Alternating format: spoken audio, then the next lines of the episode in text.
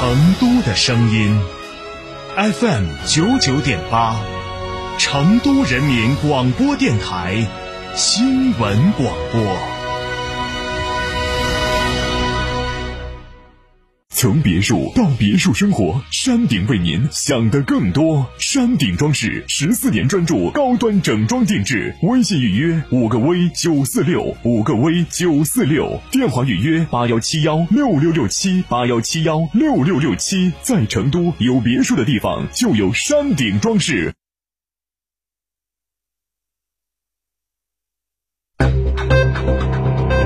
九九八快讯。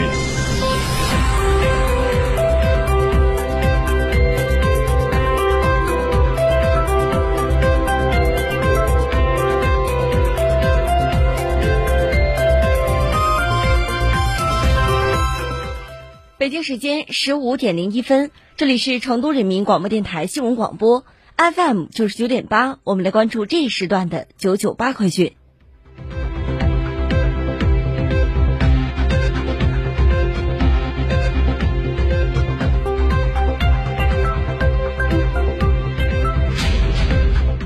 先来关注本地方面的消息。据健康成都公安消息，成都市公共场所控制吸烟条例自一月一号起施行。根据规定，这些公共场所的室外区域禁止吸烟：一、托儿所、幼儿园、中小学校、青少年宫、青少年活动中心、校外培训机构及儿童福利院、未成年人救助保护机构等未成年人集中活动的公共场所；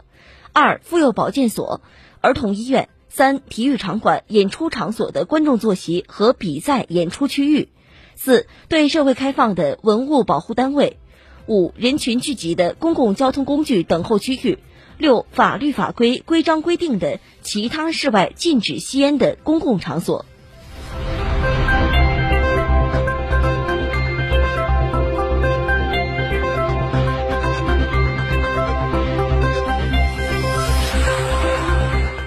一月二号，记者从四川省文化和旅游厅获悉，今年元旦假期，全省纳入统计的六百八十五家 A 级旅游景区，三天累计接待游客五百零五点九二万人次，实现门票收入四千三百七十四点五六万元。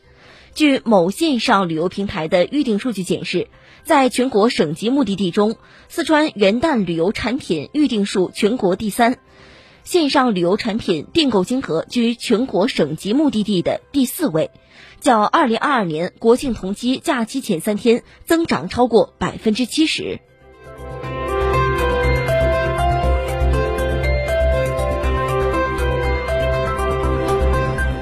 按照现行成品油价格形成机制，一月三号的二十四时，国内成品油零零售限价将开启二零二三年首次调整。从目前的情况来看，预计将迎来上涨。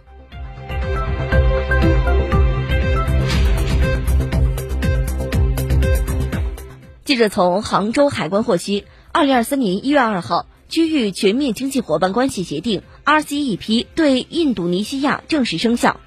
生效当日，在杭州海关所属义乌海关办事大厅，义乌市志宏进出口有限公司申请签发了浙江首份 RCEP 项目向下输印度尼西亚的原产地证书。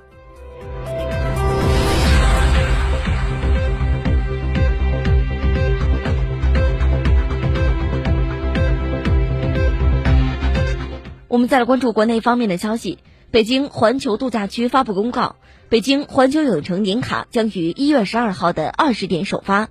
年卡分为两种，其中享畅享卡可享预约入园日不少于三百零三天，但不包括部分的周六节假日和单独收费或非公开活动时间段。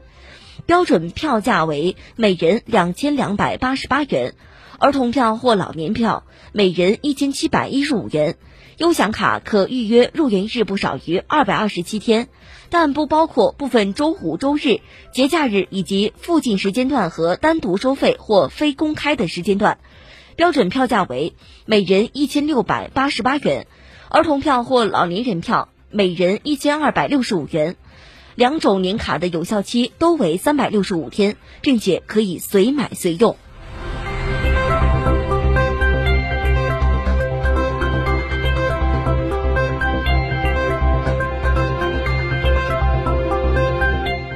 二零二三年国考将于一月七号和八号举行，报考者可于一月三号的零点至八号的十五点期间，登录中央机关及其直属机构二零二三年度考试录用公务员专题网站打印准考证。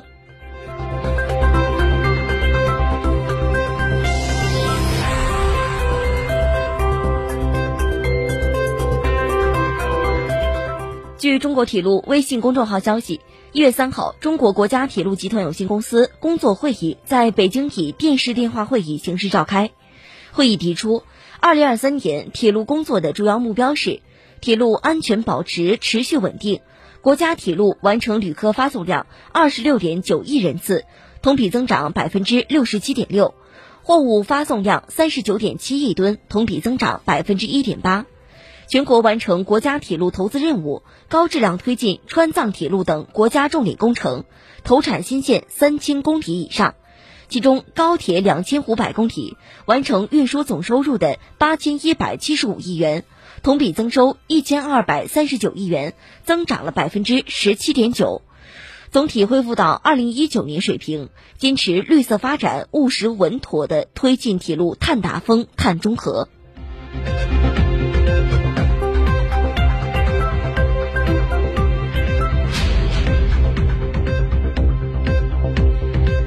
据灯塔专业版的实时数据，二零二三年元旦档总票房已突破五点五亿元。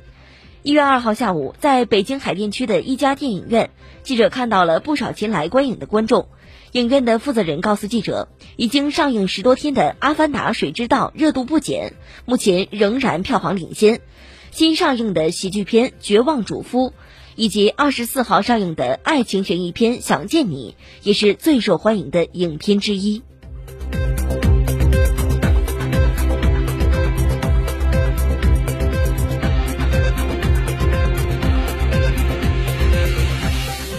我们再来关注国内方面的消息。最近，如何预防感冒和新冠病毒合并感染？一，在出入公共场所要规范佩戴口罩，尽量少去密闭场所活动，做好手部卫生，保持环境通风，均坚持均衡膳食，合理锻炼。二，老年人常伴有基础疾病，更要有积极接种新冠疫苗。三，糖尿病、高血压患者还要遵照医生的指导，控制好血压和血糖。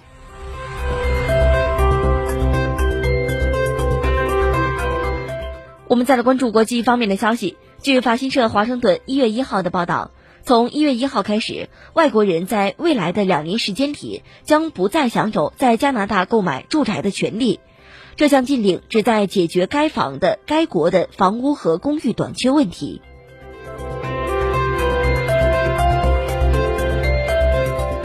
北京时间十五点零八分，我们来关注沪深股市的收盘情况。上证综指报收于三千一百一十六点五一点，上涨二十七点二五点，涨幅为百分之零点八八。